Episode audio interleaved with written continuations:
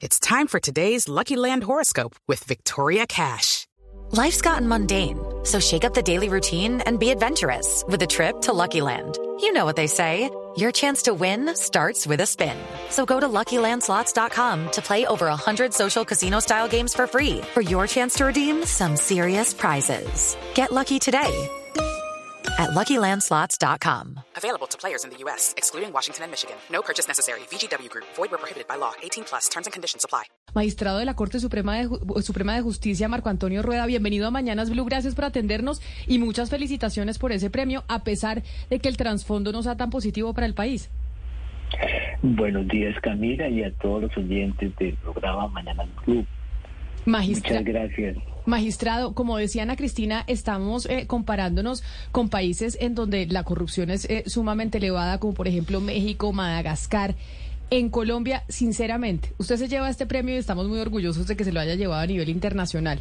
Pero sinceramente, ¿usted cree que estamos muy, muy lejos todavía de llegar a niveles eh, de países desarrollados en términos de corrupción? ¿Todavía ese es uno de nuestros grandes males, como la ciudadanía en cierta medida lo percibe?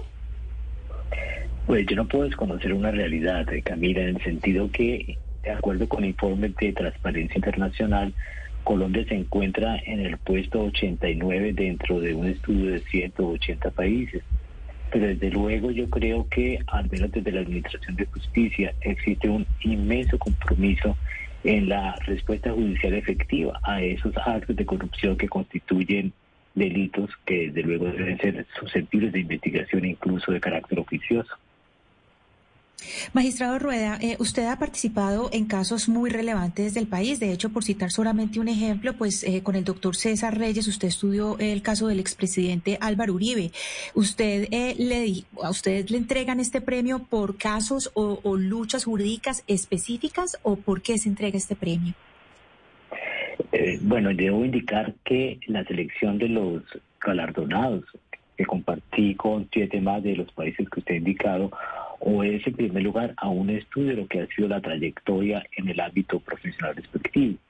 En mi caso se anal- analizaron los más de 40 años que llevo en la rama judicial y desde luego los últimos cuatro en la Corte Suprema de Justicia y particularmente los casos que en, en esa corporación ah, se han adelantado en materia de delitos que implican actos de corrupción.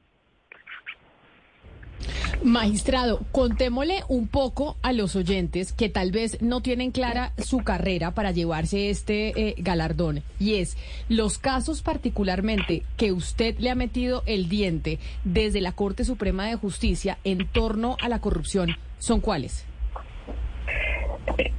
Yo podría citar varios. Eh, Realmente en el despacho a mi cargo se han formulado 13 acusaciones en los cuatro años que llevo como titular de la magistratura en la Corte Suprema de Justicia, en su sala especial de instrucción. Pero me gustaría citar algunos que han sido tal vez los más ampliamente publicitados. Uno, el del senador Pulgar Daza, cuando se hizo público la, una grabación que divulgó el periodista Daniel Coronel de haber intentado sobornar al juez de Usiacurí Atlántico para que favoreciera los intereses de la una universidad de la ciudad de Barranquilla. Otro también muy ejemplarizante porque se logró la recuperación de más de 1.200 millones de pesos fue la acusación que se formuló contra Musa Besaile Fayad en lo que se denominó en su momento como el cartel de la hemofilia, que también involucró la desviación de recursos que fueron destinados del Sistema General de Regalías para contratos de ciencia y tecnología. Y tal vez la, podría citar dos más recientes, la también eh, la investigación por virtud de la cual finalmente se allana a cargo con fin de sentencia anticipada el ex representante de la Cámara del Magdalena, Roberto José Herrera Díaz, que debió recursos a través de, recursos de cupos indicativos que fueron asignados a municipios del Magdalena. Y finalmente la, acusación más reciente fue la formulada contra una representa- ex representante de la Cámara del departamento de Córdoba que había financiado su campaña con los recursos precisamente del denominado cartel de la hemofilia y de esos recursos que he indicado que estaban destinados a convenios de ciencia y tecnología. Esto fue por citar cuatro de, de las 13 acusaciones que se han formulado en el despacho de mi cargo. Mejor dicho, nada más y nada menos. Eh, magistrado, el Departamento de Estado le da a usted este reconocimiento porque dice dos puntos, ha investigado a exfuncionarios públicos de alto nivel a pesar de recibir intimidaciones ayudando a superar la corrupción entre la clase política.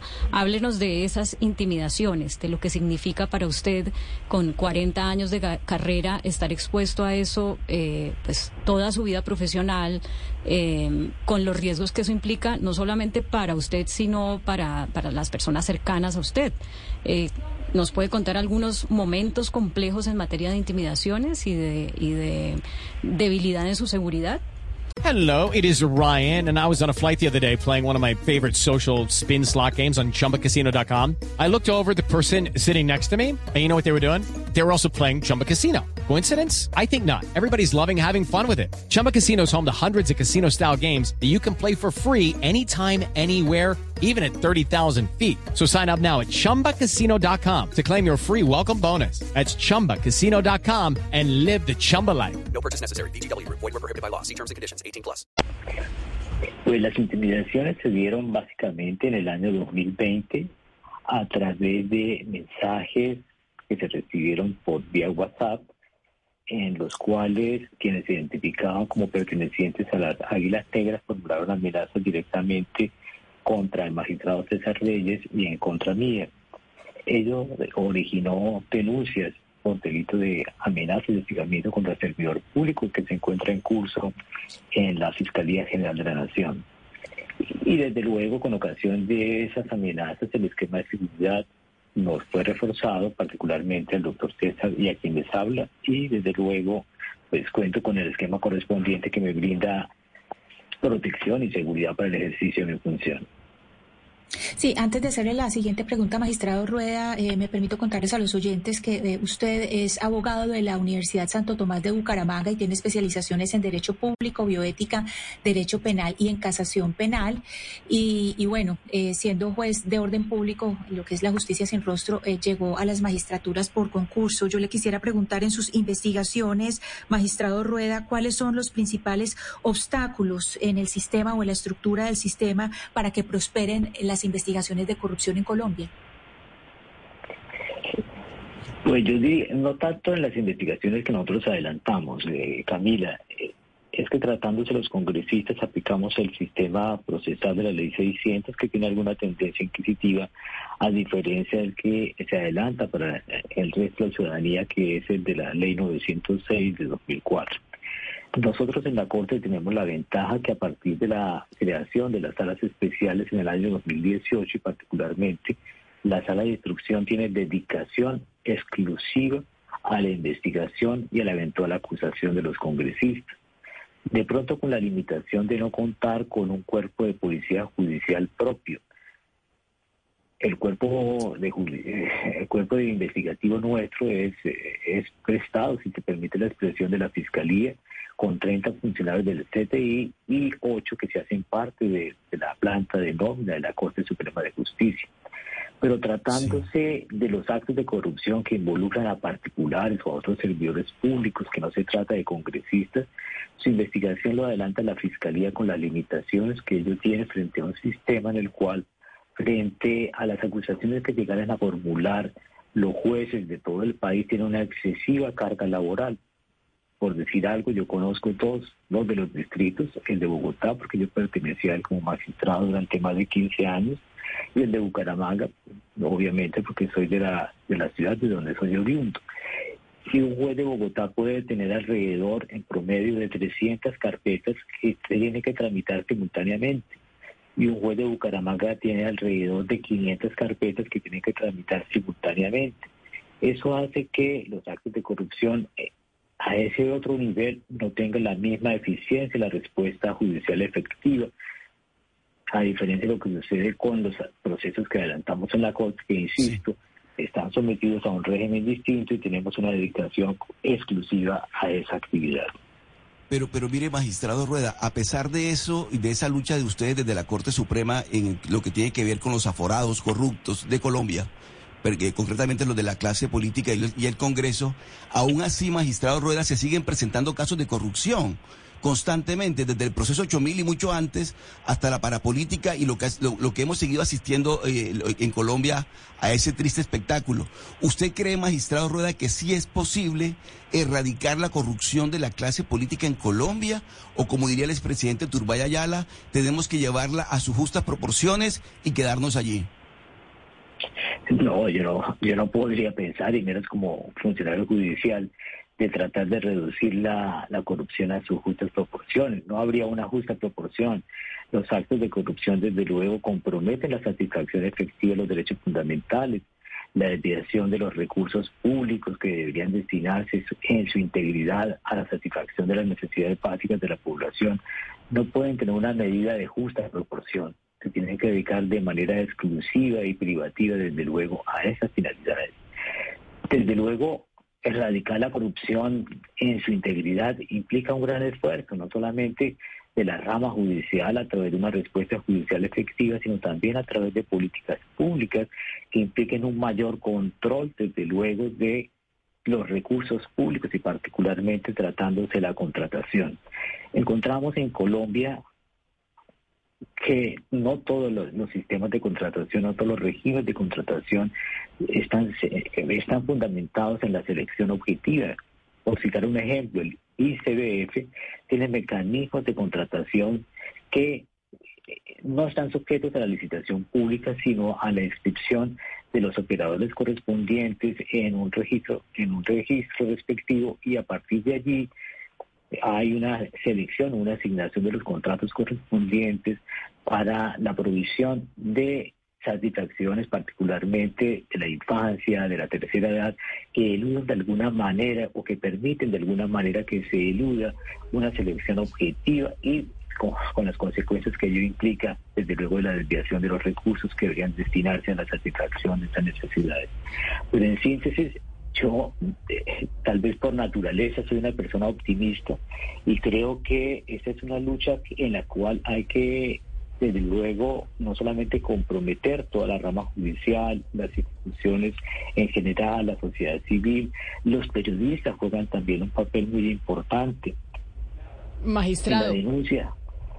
Y precisamente escuchándolo, y aquí desde, desde los medios de comunicación le digo que cuando eh, se hacen críticas eh, a la rama judicial y cuando también ha habido escándalos de corrupción dentro de la rama judicial, al escucharlo usted uno eh, siente que tiene razón cuando dice, oiga, en la rama judicial son la mayoría, son que las, los que son buenos y buenas magistradas no es eh, necesariamente la manzana podrida la que predomina en, en todas eh, las cortes. Y por eso me, me, parece importante este reconocimiento que le hacen a usted internacionalmente. Quizá una última pregunta, magistrado, antes de despedirlo, y es el plantón del presidente Gustavo Petro.